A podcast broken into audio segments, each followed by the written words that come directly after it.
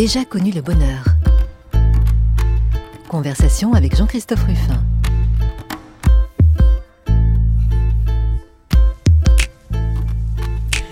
J'ai déjà connu le bonheur, mais ce n'est pas ce qui m'a rendu le plus heureux, disait Jules Renard.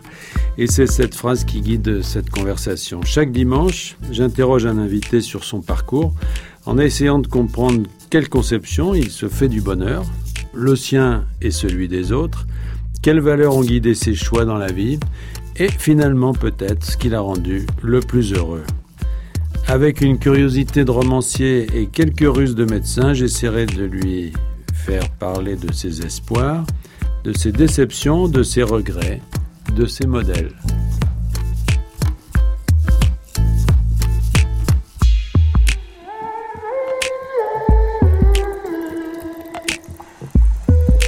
J'ai déjà connu le bonheur, je reçois aujourd'hui Christian Clot.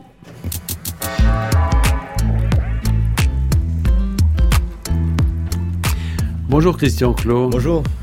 Alors quand on, quand on lit votre, vos livres et quand on observe votre parcours, bah, le bonheur il est là tout de suite, hein, parce que vous êtes un explorateur.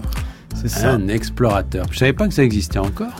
Ça existe plus beaucoup, hein. on n'est pas beaucoup sur, euh, sur la petite terre France à continuer d'explorer, en tout cas de vouloir vivre de cette notion-là, mais ça existe encore et je dirais que ça redevient de plus en plus euh, quelque chose euh, au goût du jour. Alors vous, vous êtes suisse à l'origine, vous êtes né euh, dans le Jura suisse. Euh, c'est pas une région, c'est pas une région inexplorée pour le moment. Ah non, je dirais même. Par contre, c'est une région qui, se, qui à mon époque, au moment où je suis né, était en train de s'enfermer petit à petit euh, dans des vallées, dans des montagnes, dans des collines. Et puis finalement, on avait des fois du mal à imaginer ce qu'il pouvait y avoir en dehors de la Suisse. C'est pour ça qu'il y a tellement de Suisses voyageurs d'ailleurs.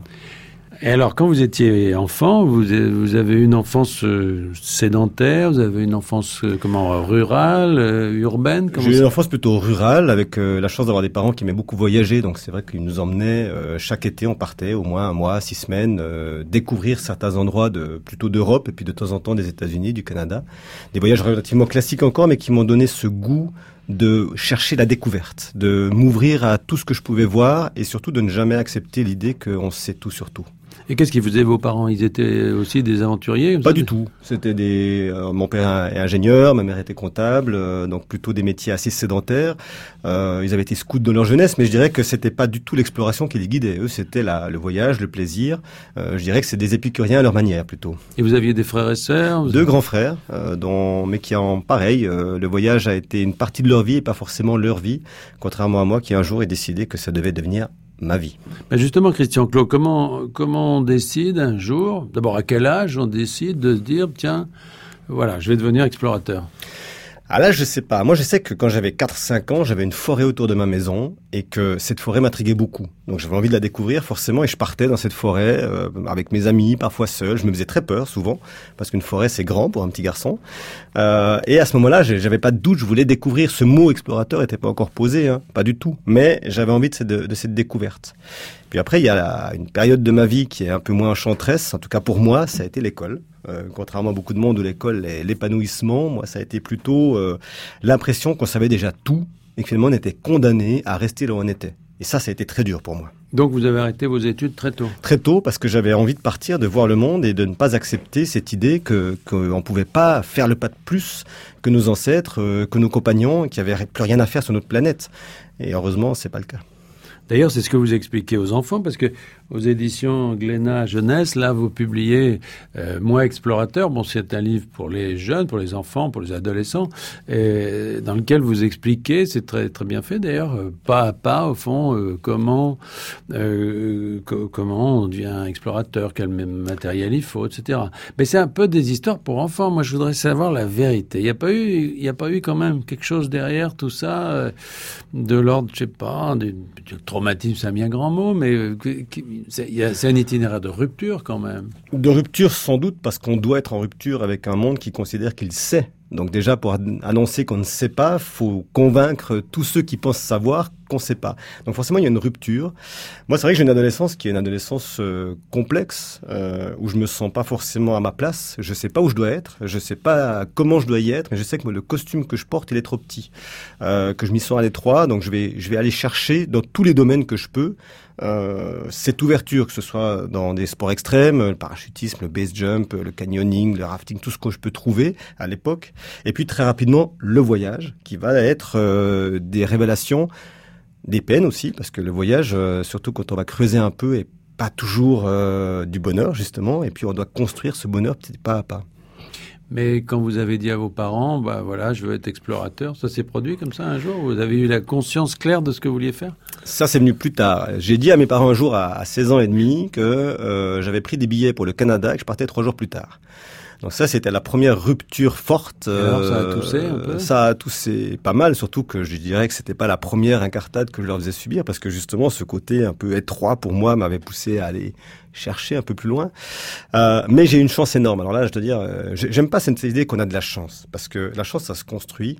Néanmoins, j'en ai eu une, c'est que mes parents m'ont toujours aidé malgré mes folies que, au lieu d'être en rupture avec moi, en confrontation avec moi, ils ont préféré accompagner le mouvement et, à leur manière, euh, m'aider à ne jamais trop m'éloigner euh, quand même. Et du coup, j'ai un rapport avec mes parents qui est excellent, mais qui aurait pu être dramatique s'ils s'étaient braqués contre moi.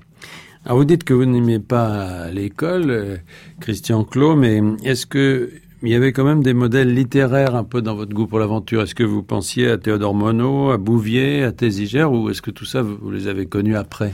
Alors, beaucoup plus pragmatique, moi j'étais un adorateur de Clavel. Euh, j'adorais les livres de Clavel, j'adorais les livres de Vian euh, pour des raisons complètement différentes. Mhm. Euh, des livres, euh, le livre qui m'a marqué, c'est Les Cerfs-Volants, par exemple, qui, qui raconte euh, cette idée d'une liberté qui se crée au travers d'une notion complètement abstraite et pourtant tellement véritable quand on en a besoin. Et je crois que ces notions, cette idée qu'on peut se construire sa liberté, se construire son chemin ça a été le, mon guide. Et je dirais que, que des gens comme, comme justement Vian, Gary, euh, Clavel à sa manière m'ont apporté ces notions-là. Plus que les écrivains voyageurs. Je lisais pas les écrivains voyageurs. Moi, j'avais pas envie de lire ce que je pouvais pas faire. Je voulais faire ce que j'avais envie de faire.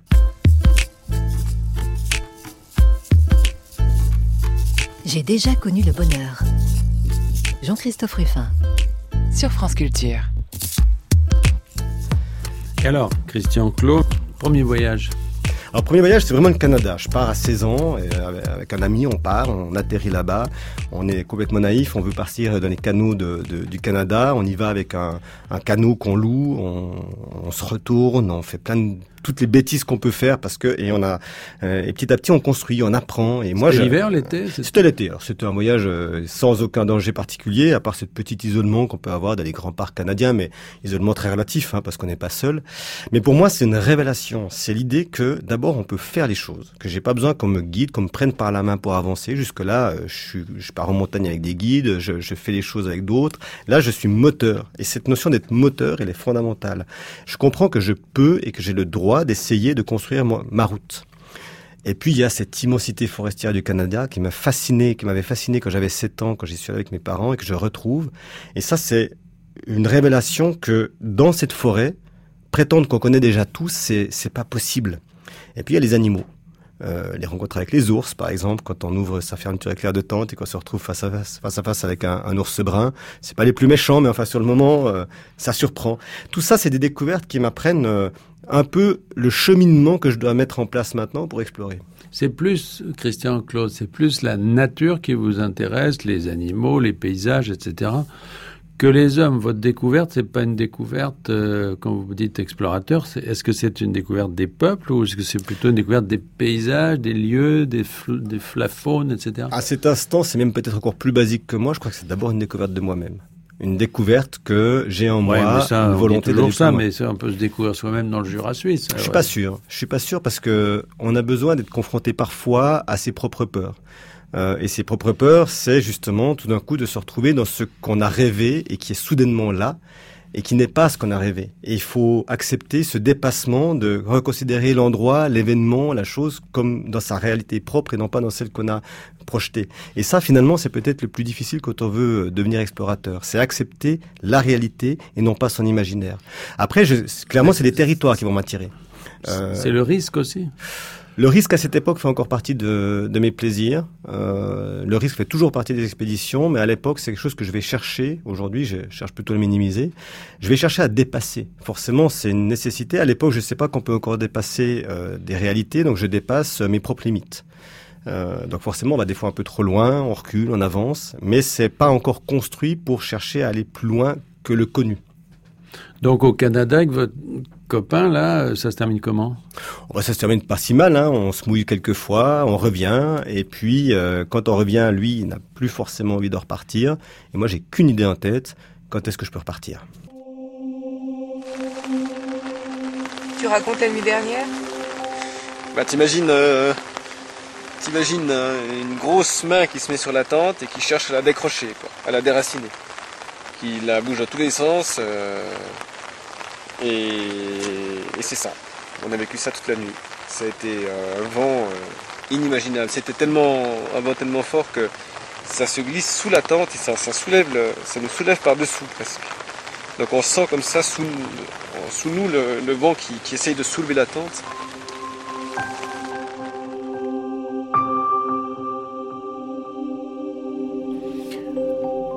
Alors c'est une archive d'une expédition plus sérieuse que celle que vous aviez faite avec votre petit copain, là, Christian Clos, au Canada. Là, on est dans euh, l'exploration vraiment, c'est-à-dire que c'est euh, la Terre de Feu au Chili euh, et la montagne, enfin la cordillère de Darwin. C'est en 2004.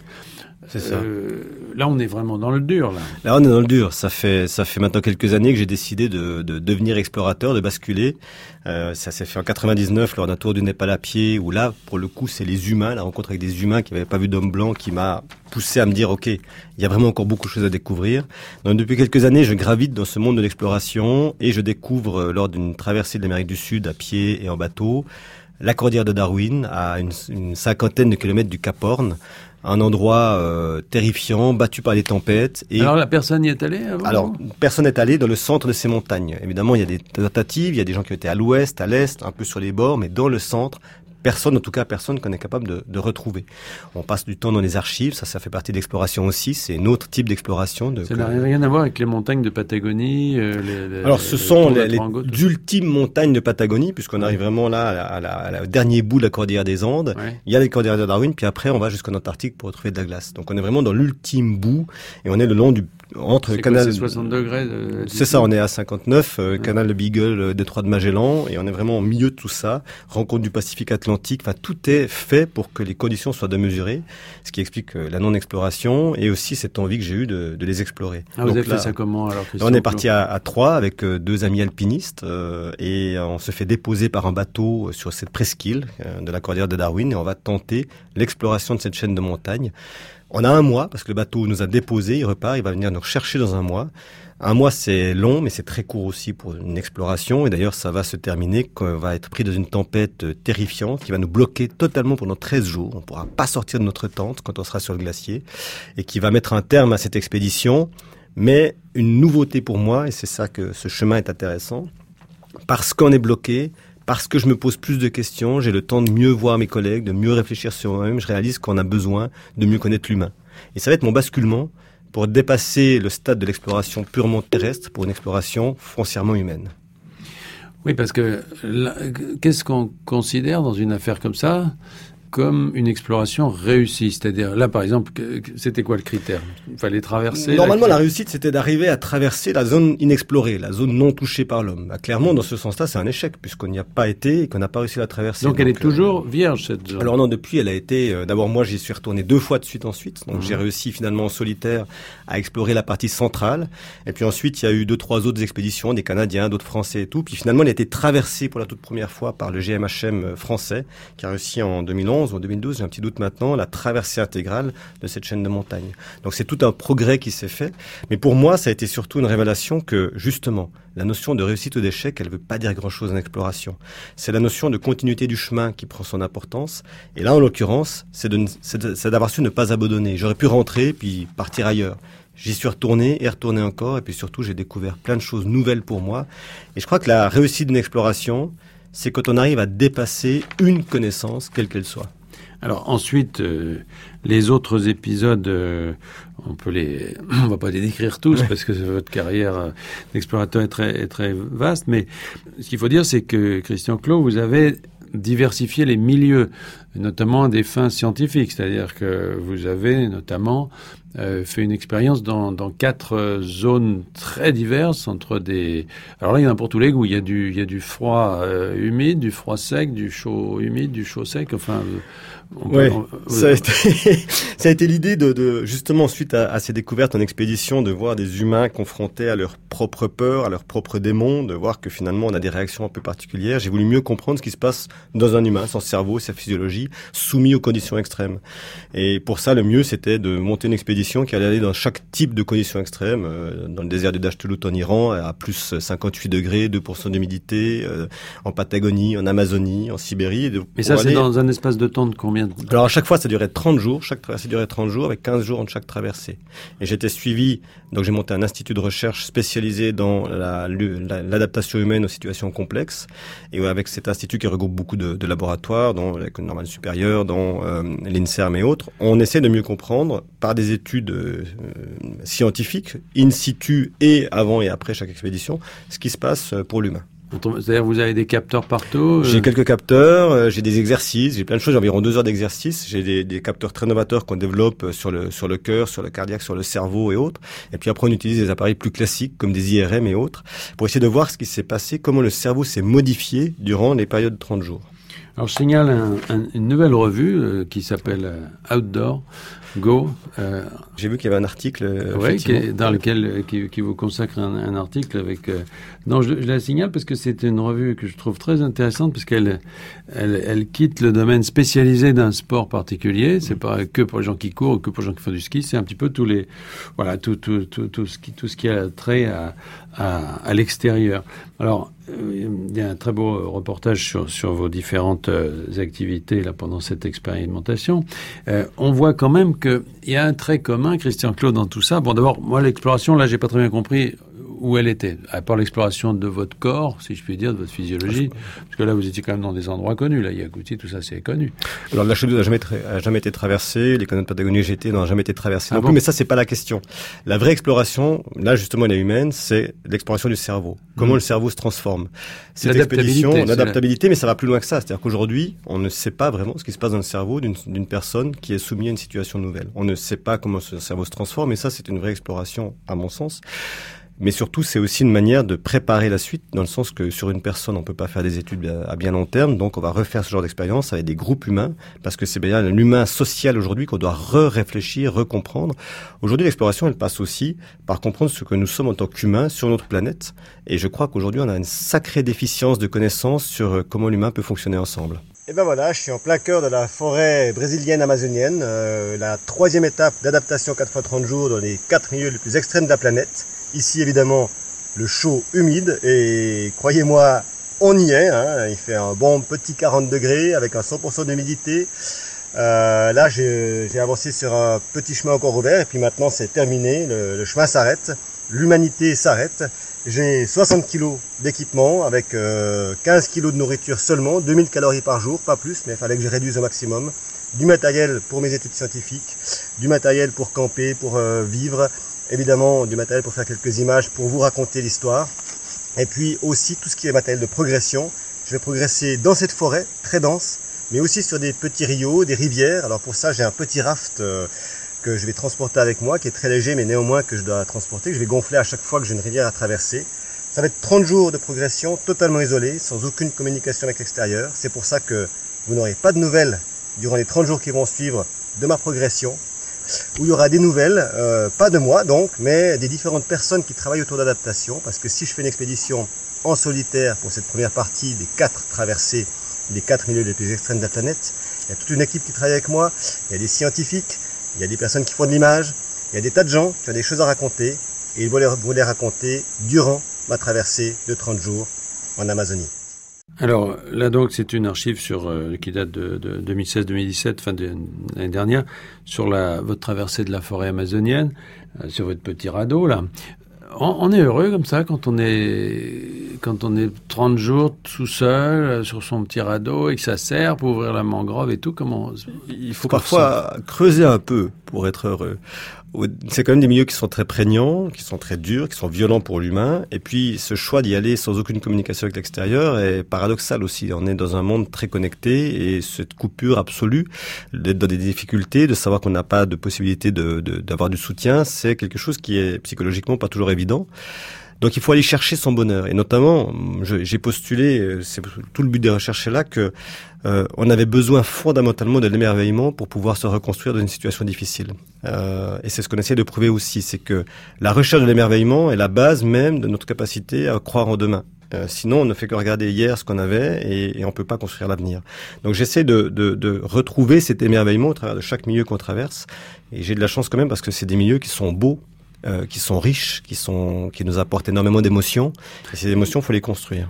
Ils sont beaux, Christian Claude, mais enfin, on voit pas grand monde quand même à part les migales et les. Alors là, les il y avait effectivement personne. On avait choisi des endroits où il n'y avait pas d'humains, justement pour garder cet isolement total. Donc euh, effectivement, c'est. Dans aucun de ces voyages, vous n'avez rencontré. Dans ces quatre traversées, il n'y avait aucun humain. Aucun humain.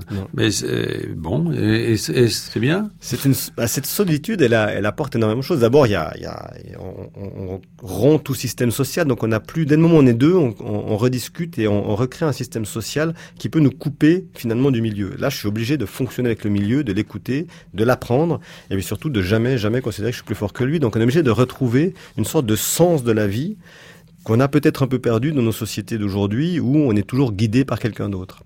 Alors ça, c'est votre aventure, c'est celle d'aujourd'hui, c'est l'exploration d'aujourd'hui, mais euh, vous êtes aussi d'une certaine manière euh, une sorte d'historien, en tout cas vous faites le, un peu le mémorialiste d'une exploration du passé, c'est-à-dire que là, à l'occasion des 80 ans euh, de la Société des explorateurs français, vous publiez donc aux éditions Glénat un très beau livre là qui s'appelle 100 ans d'exploration Äh, bon, on, voit que ces, aventures d'aujourd'hui, ces explorations d'aujourd'hui, elles se placent quand même dans une continuité. C'est-à-dire que vous, avez des, vous avez de grands ancêtres. Oui, oui, c'est même, c'est indispensable de ne jamais oublier justement tout ce qui a été fait. D'abord parce que comment on pourrait continuer d'explorer sans savoir jusqu'où on a été? Il faut savoir d'où on repart. Et puis il faut un énorme respect pour tous ceux qui nous ont précédés parce que c'est, des constructions qui se sont faites, des époques euh, particulièrement difficiles. J'ai une admiration sans borne pour chaque personne qui a dédié sa vie à l'exploration parce que je sais combien c'est difficile et je crois que c'est important de les rappeler et puis de montrer aussi que ce sont d'abord des humains qui cherchent à comprendre les autres humains, leur planète, leur terre, leur vie. Et ce ne sont pas des machines qui, un jour, ont placé leur nom sur un livre. Et cette notion humaine, elle est très importante pour moi parce qu'on regarde le monde au travers de nos yeux d'humains. Et chacun, euh, ou chacune des personnes qu'on raconte dans ce livre euh, l'a fait. Et il faut s'en souvenir. Parce que ces mémoires-là, elles nous permettent de croire en l'avenir, qu'il y aura toujours des explorateurs. Oui, mais alors l'exploration, selon vous, enfin quand on, quand on vous lit, là, quand on lit ce livre sur 100 ans d'exploration, Christian Claude, on, on, voit que vous en avez une conception très large, puisque ça va jusqu'à la conquête spatiale, euh, ça va, c'est peut-être parce que vous êtes suisse, jusqu'à l'avion euh, Solar Impulse. bon, il y a euh, puis la croisière jaune, et puis et puis les grands navigateurs, Charcot, etc. Donc quelle définition on peut donner de l'exploration? Parce que à ces époques-là, enfin, si on pense aux, explorations plus classiques, euh, il y avait une notion d'inconnu. C'est-à-dire, il y avait des territoires que personne n'avait jamais, en tout cas, aucun occidentaux, en tout cas, n'avait jamais. Euh, tout à fait. Oui, c'est cet relativisme à donner sur euh, l'exploration. Elle a toujours deux choses. D'abord, un regard par rapport à ce qu'on connaît dans un monde. Donc, effectivement, quand on découvre l'Amérique, on sait bien qu'on n'est pas les premiers humains à y arriver, mais par rapport à nous, on est un, explorateur. Aujourd'hui, je crois que cette conception reste et demeure. L'exploration, c'est toujours repousser un phénomène connu vers un monde inconnu. Et ce phénomène, bah, il peut être, est-ce qu'on est capable de faire le tour du monde avec un avion solaire On l'a jamais fait avant, on le fait quelque part, on a ouvert un nouveau territoire. Demain, on le fera différemment et on repartira des connaissances d'un Bertrand Picard pour Solar Impulse pour faire le pas de plus. Je crois que c'est vraiment la définition aujourd'hui d'exploration. Alors c'est vrai qu'elle est moins impressionnante peut-être que cette, cette, exploration des territoires où on partait à l'inconnu, puis on savait même pas ce qu'il y avait de l'autre côté de l'océan. Euh, mais elle est, aussi engagée. C'est ça qui crée un peu un, un malentendu presque, je dirais, euh, Christian Claus, c'est que quand on parle, par exemple, la Société des explorateurs français, on voit des types avec un casque colonial. Euh, euh bon, c'est un peu Tintin Congo, quoi. Enfin, on est... Ouais, alors justement, heureusement que heureusement qu'on a dépassé ça et qu'on n'explore plus comme certains de nos ancêtres qui considéraient les autres territoires comme les leurs dès qu'ils y arrivaient et les autres humains comme des personnes qu'on pouvait euh, considérer comme les leurs. Donc non, aujourd'hui, on explore plus pour questionner. Et je crois que c'est très important. On explore avec un regard scientifique, un regard de, de dépassement d'une connaissance cela dit, et c'est ça qui est intéressant, dans une période de transition, dans quelques années, peut-être dans pas si longtemps que ça, on recommencera à explorer des territoires, puisque l'exploration spatiale va débuter de manière très claire vers Mars, de nouveau vers la Lune, et qu'on va revoir des humains fouler des nouveaux territoires et cette grande aventure de l'exploration qui effectivement marque une pause en termes territorial va repartir.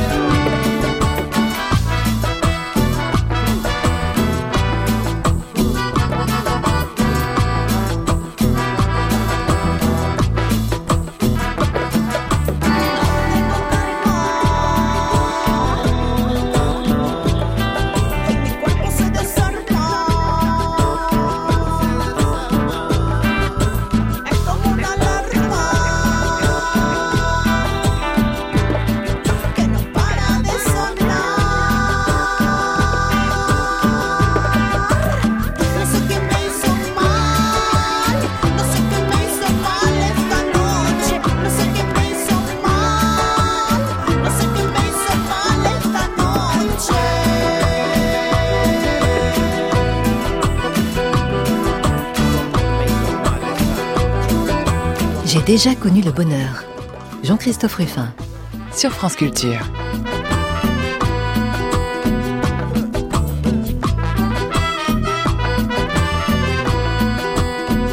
Alors, euh, La Gross, qui est une chanteuse argentine et qui chantait Camiso Mal, c'est de 2013. Voilà. Et toujours avec vous, Christian Clot, pour parler de l'exploration, mais quand même, il y a quand même quelque chose qui, me gêne dans cette histoire d'exploration, c'est, euh, je prends un exemple, euh, l'Éthiopie, par exemple, les sources du Nil. Euh, quand on veut tourner un film sur la découverte des sources du Nil, on est obligé de le faire ailleurs parce qu'aujourd'hui c'est devenu très dangereux. Et au fond, il y a des zones qui ont été découvertes, qui ont été explorées, au sens des explorateurs dont vous parlez dans vos livres, qu'il faudrait explorer de nouveau pour d'autres raisons. Moi, je suis persuadé. Malheureusement, il y a des territoires qui s'ouvrent et qui se ferment.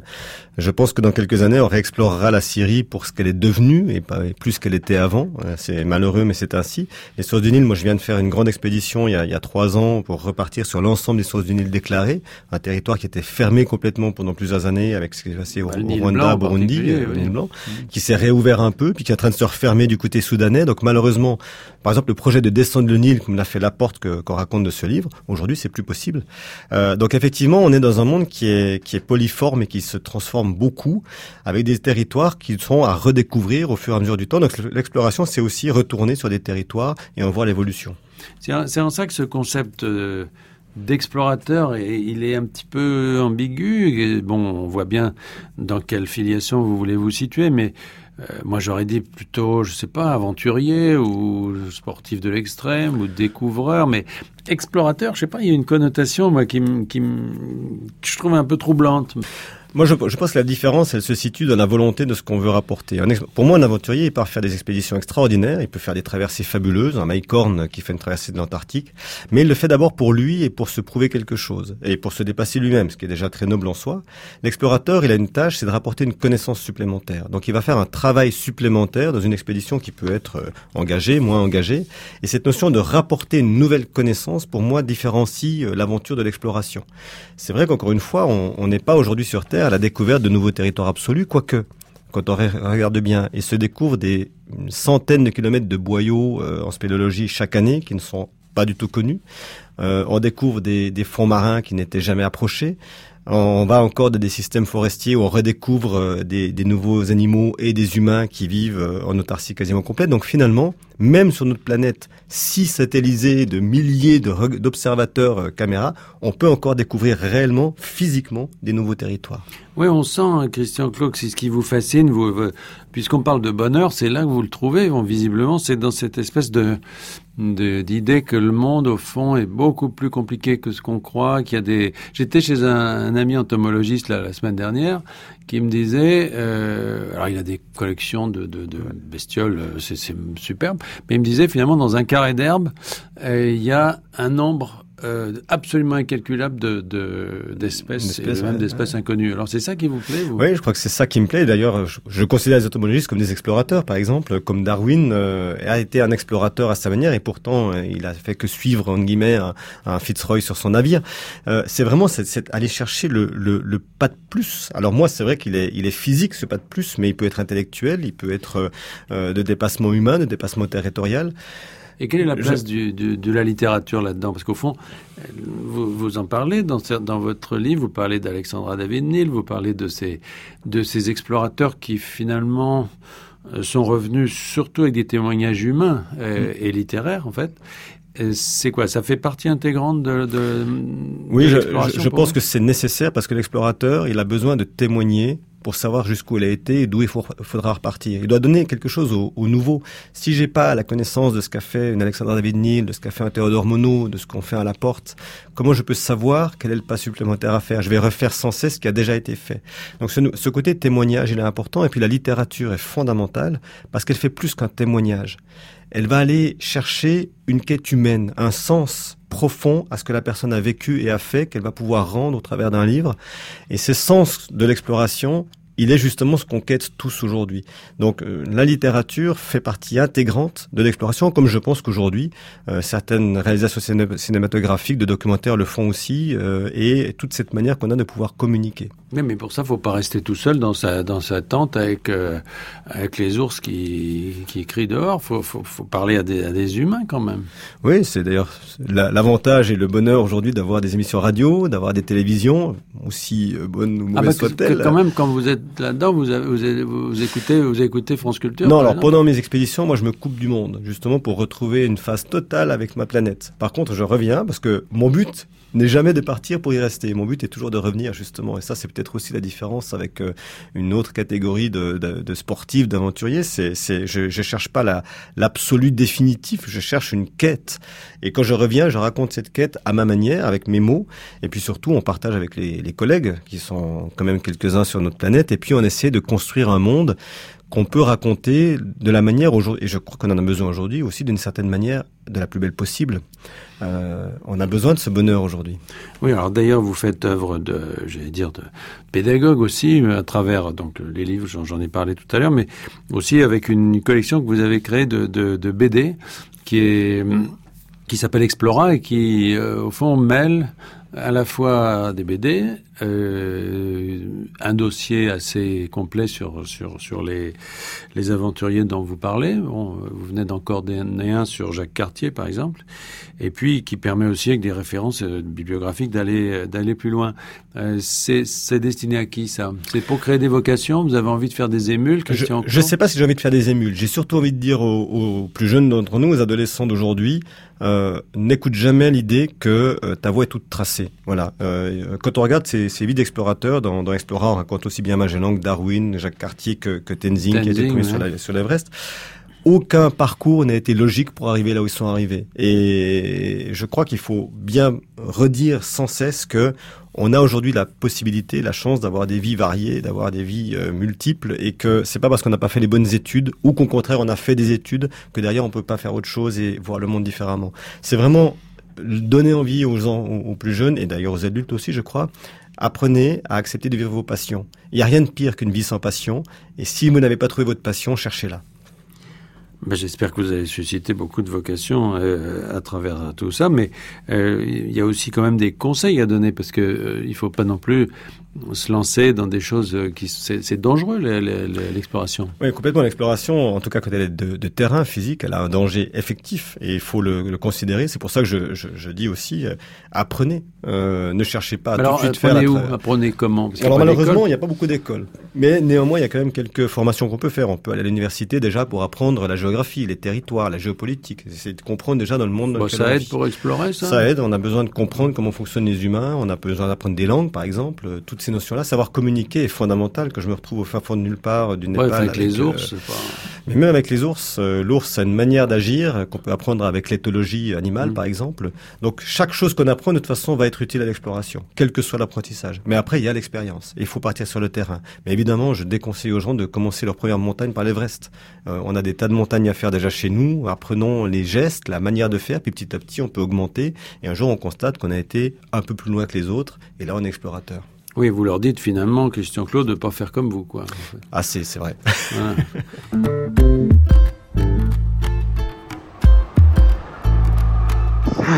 Il fait froid tout le temps, il fait froid la journée, il fait froid la nuit. Quand il fait moins 40 dehors, il fait moins 35 dans ma tente. J'ai tout le temps froid aux mains, j'arrive pas à me réchauffer les mains en fait, je sais pas comment faire. J'ai déjà connu le bonheur. Jean-Christophe Ruffin. Sur France Culture.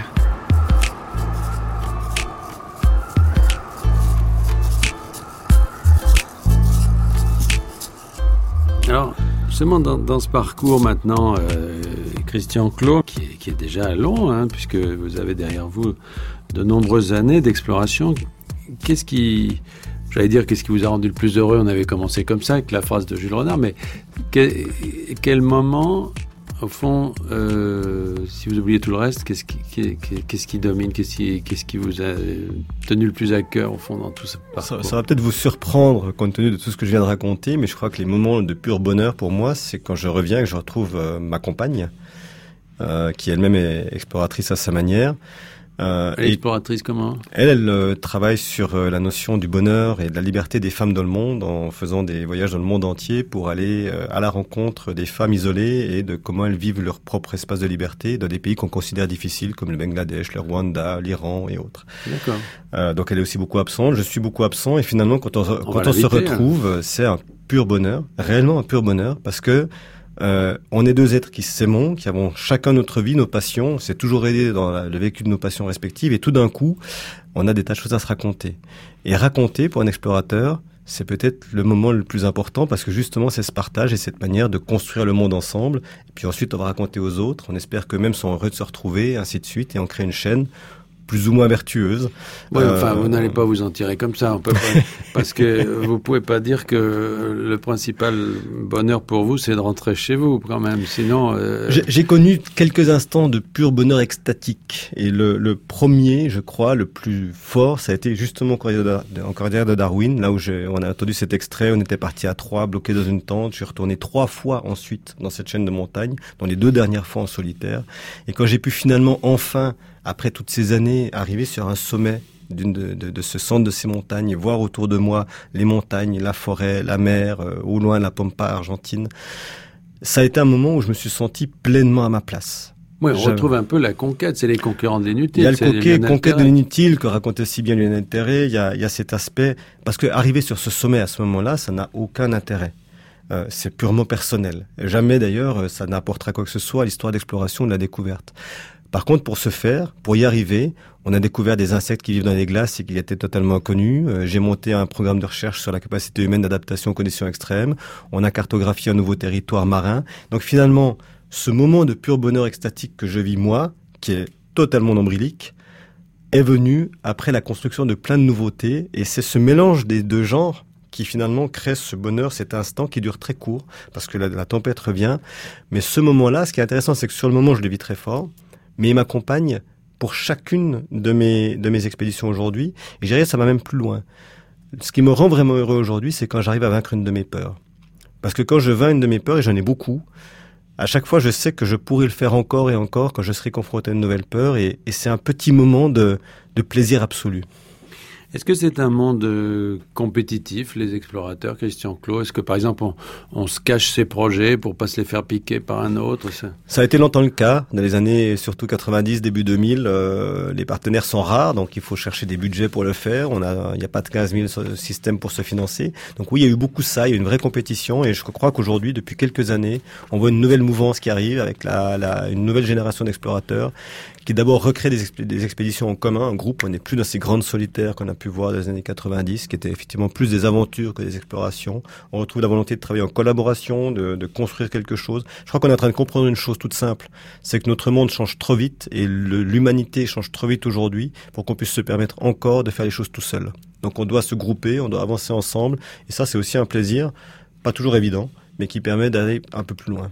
Bon, alors si c'est pas secret, vous pouvez peut-être nous dire ce que vous prévoyez comme prochaine euh, exploration. Oui, alors bêtement, je vais repartir l'an prochain dans ces mêmes quatre milieux dont on vient de parler, avec cette fois un groupe de 20 personnes, 10 femmes et 10 hommes, cette fois pour faire une étude très globale sur comment l'humain, en groupe, C'est des volontaires ou sont des, euh, C'est une sorte de prison. Ils avaient une réduction de peine pour partir. non, c'est des, des, volontaires. On en a même eu beaucoup. On a eu plus de 1000 candidatures. Donc ouais, ça, ça a plutôt bien marché. Je crois qu'aujourd'hui, il y, y a, une volonté chez tout le monde d'aller un peu plus loin, puis de se découvrir soi-même et de découvrir pour l'autre. Enfin, là, ils vont être servis. Là, ils vont être servis, ils vont, ils vont bien voir ce que c'est que l'exploration. Et puis, euh, il y a d'autres projets autour de ça, c'est-à-dire qu'on a, on a plein de 30 jours, pareil. Et 30 jours à chaque fois, euh, quatre milieux, euh, plein d'études scientifiques à faire sur eux. Ça va être assez intense. Ouais. Et vous, vous, serez quoi le, je serai géo le, Je serai le géo de ce groupe en essayant de savoir m'effacer justement pour qu'ils puissent découvrir par eux-mêmes les choses, mais en essayant quand même de les rattraper par la ceinture le jour où, où ils font le pas de trop. Quoi. Et puis, Et puis plus personnel, moi j'ai envie de retourner profondément, euh, notamment sur cette notion du Nil, euh, les sources du Nil et tout ce qui est euh, ce fleuve, parce que je trouve que c'est un symbole extraordinaire et que malheureusement c'est une région qui a été durement touchée ces dernières années par les guerres civiles, par les problèmes, et que j'ai envie de reconstruire par un trajet dans ce dans ce territoire et d'aller à la rencontre des humains pour qu'ils continuent. J'ai déjà commencé à le faire en 2013, de me raconter non pas la source du Nil physique, mais la source du Nil qui est en eux, cette source qui les conduit euh, et qui font qu'ils appartiennent tous au même territoire, euh, celui d'un grand monde africain. Euh, et ça, c'est quelque chose qui me tient très à cœur aujourd'hui. Donc c'est le Sud-Soudan, c'est le... C'est le Sud-Soudan, c'est le Rwanda, c'est le Burundi, c'est l'Ouganda, c'est un peu l'Éthiopie, c'est l'Égypte, des pays, en tout cas pour le Soudan du Sud, malheureusement, et le Soudan qui sont pas simples actuellement. Et mm. mon seul espoir, c'est de pouvoir faire cette expédition, parce que ça signifierait une chose, c'est que ces territoires ont su trouver la paix, parce que tant qu'ils l'auront pas trouvé, je pourrais pas y aller. Christian Clos, je vous souhaite euh, de bonnes, euh, de très beaux voyages encore. Et je rappelle donc euh, le livre qui paraît aux éditions Glénat, 100 ans d'exploration, que vous avez coordonné. C'est un livre collectif hein, à l'occasion des, des 80 ans de cette Société des explorateurs français, dont il est bon de savoir qu'elle existe toujours et qu'il y a toujours des explorateurs. Et je pense qu'il y en aura encore longtemps. Merci. Merci beaucoup.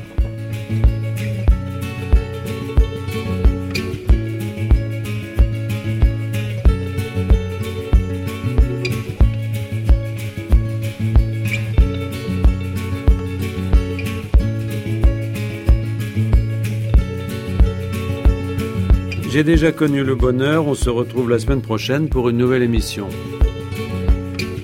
À la technique aujourd'hui, Jean-Louis Deloncle. Réalisation Vincent Abouchard. Attaché de production Thierry Beauchamp.